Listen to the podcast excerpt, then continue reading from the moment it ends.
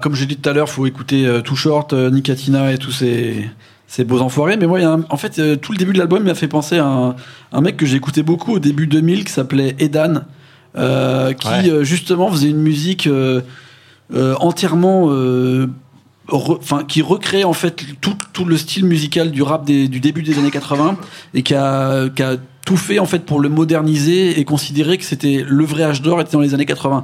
Personne ne le croyait à l'époque, même quand il faisait des compiles de fast rap, quand il mettait justement des énormes échos avec des trucs un peu euh, de rock psychédélique et tout, donc un mélange très euh, fin 70 début 80. Il a un super album qui s'appelle Primitive Plus avec un robot dessus.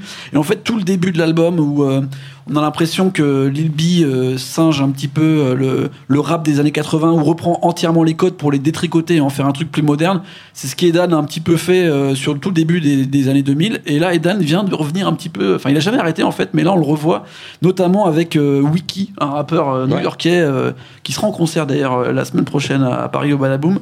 Euh, à qui il manque une dent, mais qui rappe surtout Ouais, très il bien. manque au moins 3-4 dents. Ouais, je crois, je sais pas, j'ai pas regardé encore bien sa bouche.